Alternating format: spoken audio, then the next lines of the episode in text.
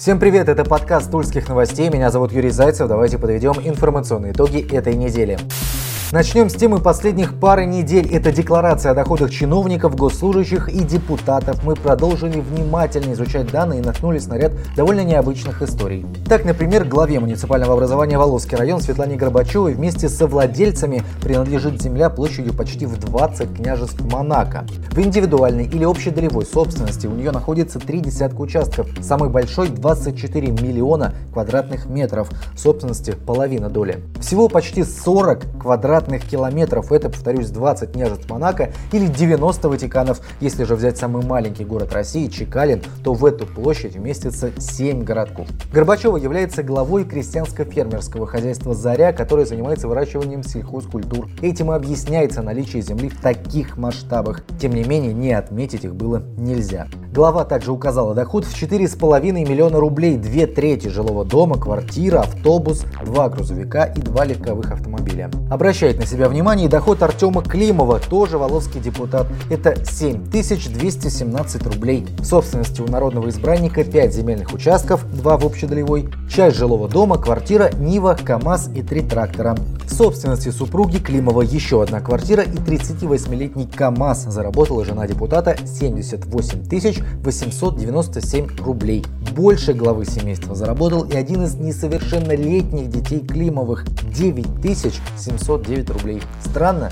Странно. Позавидовать Климов может депутату из Богородицка Игорю Федорову. Он указал доход в 109 миллионов рублей. Собственность у Федорова три квартиры, три дома, гостиница, крытая стоянка, два магазина, склад ангар, котельный, здание механической мойки, подвал и еще ряд других нежилых помещений. И это еще не все. Плюс 15 земельных участков, легковой форт, почти 30 единиц различной спецтехники, два снегоболотохода и полуприцеп. И это еще не все. Супруга Федорова указала доход в 20 миллионов рублей. У нее в собственности собственности 7 легковых автомобилей, 20 единиц техники, гараж в 306 квадратов, 5 квартир, 3 дома, самый большой 419 квадратных метров, 3 земельных участка, мотель и тоже ряд нежилых помещений. Итог. Семья Федоровых задекларировала более 120 миллионов рублей, 8 машин, почти 50 единиц техники, 6 домов и 8 квартир. Согласно данным Картотека.ру, Федоров является учредителем ООО «Фантазия». Компания занимается продажей аудио и видео техники. К другим новостям. Это коронавирус. В целом в регионе по-прежнему стабильная ситуация. На неделе был выявлен минимальный летний показатель по заболевшим за сутки – 26 случаев. Также стало известно о заражении двух дошкольников в детском саду на Косой горе. Сад после дезинфекции и проведения анализов уже открыли, сами дети лечатся дома. По-прежнему ежедневно выполняется статистика летальности. С начала пандемии скончались уже 317 человек. Один из худших показателей в Центральном федеральном округе. Продолжают лечение порядка 900 500 жителей региона.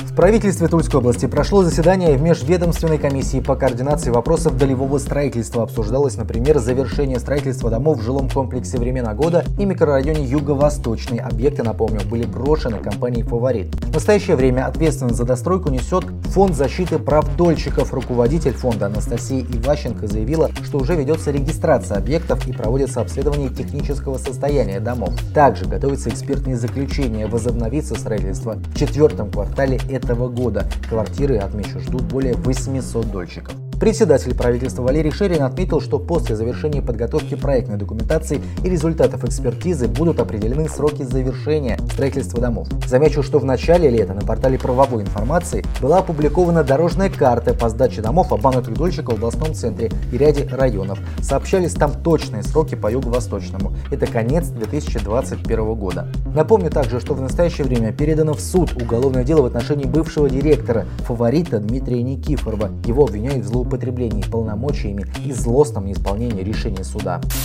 Цена на бензин в Тульской области в июле этого года оказалась одной из самых высоких в Центральном федеральном округе по всем видам топлива. Об этом сообщает Росстат. Так, 92 в регионе стоит в среднем 43 рубля 41 копейку, в ЦФО 42 рубля 99 копеек. Больше, чем в Тульской области, этот бензин стоит лишь в Белгороде, Тамбове и Владимире. Литр 95 у нас обходится водителям в 47 рублей 57 копеек. Тут Тульская область на третьем месте после Москвы и Воронежа. 98 53 рубля 23 копейки. Четвертое место после столицы, Подмосковья и Рязани. И, наконец, дизельное топливо. 1 литр в ЦФО 46 10 рублей 80 копеек. В Туле 46 рублей 85 копеек. И это пятое место в федеральном округе вслед за Москвой, Тверью, Костромой и Владимиром. Добавлю, что по уровню средних доходов на душу населения, это около 28 тысяч в месяц, жители Тульской области находятся на восьмой позиции в Центральном федеральном округе.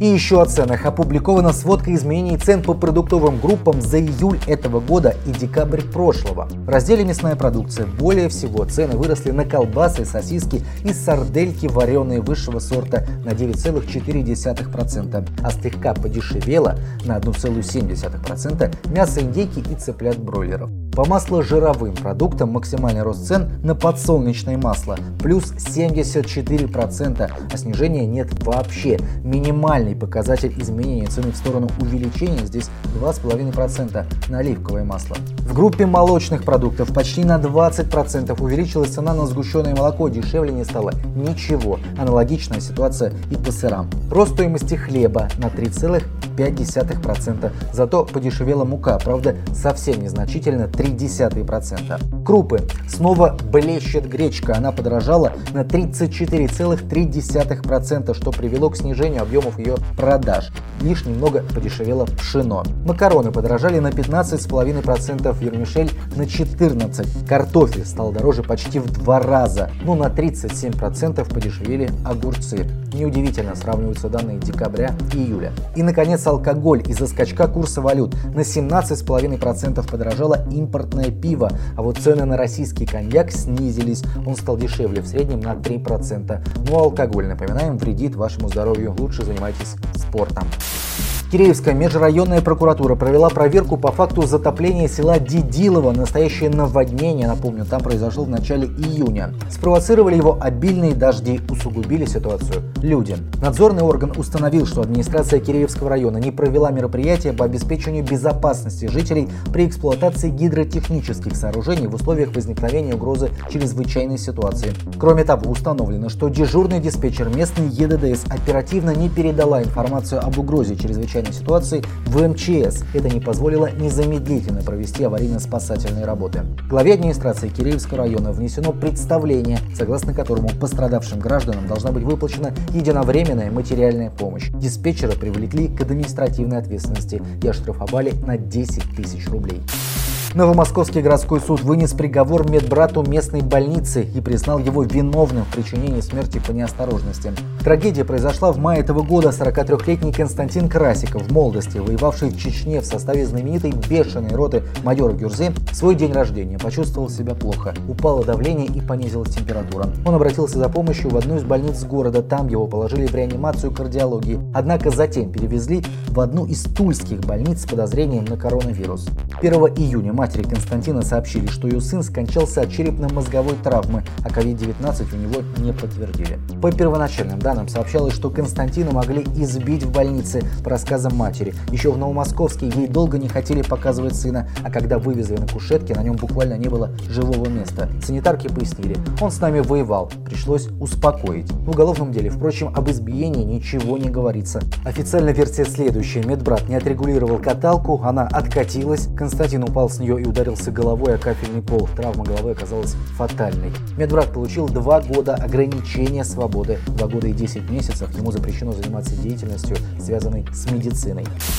Заукский районный суд вынес приговор 48-летнему представителю цыганского этноса, который обвинялся в убийстве. Преступление было совершено в начале июня на территории СНТ АК. В ходе совместной пьянки между цыганом и 88-летним пенсионером возник конфликт. Обвиняемый нанес старику множественные удары металлической битой по голове, а затем вонзил в грудь нож. От полученных повреждений пенсионер скончался. Отмечу, что ранее мужчина уже дважды был судим за убийство. По нашим данным, он относительно недавно вышел на свободу. Кроме того, цыган был судим за разбой, кражи и хранение наркотиков. Суд приговорил убийцу к 11 годам колонии особого режима. Более 250 тысяч туристов посетили Тульскую область после снятия коронавирусных ограничений. Такие данные прозвучали в ходе встречи губернатора Тульской области Алексея Дюмина и председателя Комитета по развитию туризма Ларисы Соломатиной. К слову, 28 августа Дюмин отмечает день рождения. Поздравляем, главе региона исполнилось 48 лет. Но вернемся к туризму. Соломатина отметила, что несмотря на то, что открываются границы с другими странами, большой популярностью у туристов пользуется рекреационный отдых на родине. Например, россияне предпочитают Аку, популярнее становятся и малые города Тульской области, которые получили развитие в рамках подготовки к празднованию 500-летия Тульского Кремля. Также на встрече шла речь о продвижении туристического потенциала Тульской области в Москве и Подмосковье. На прошлой неделе регион презентовал свой туристический потенциал в парке «Патриот» в Московской области. В том числе гостям мероприятия презентовали наши достопримечательности, туристические маршруты и блюда региональной кулинарии. На ярмарке свою продукцию представили более 20 производителей и фермеров. Теперь в подмосковном парке «Патриот» планируют создать стационарную презентационную площадку Тульской области на базе тематического кафе «Пряничная».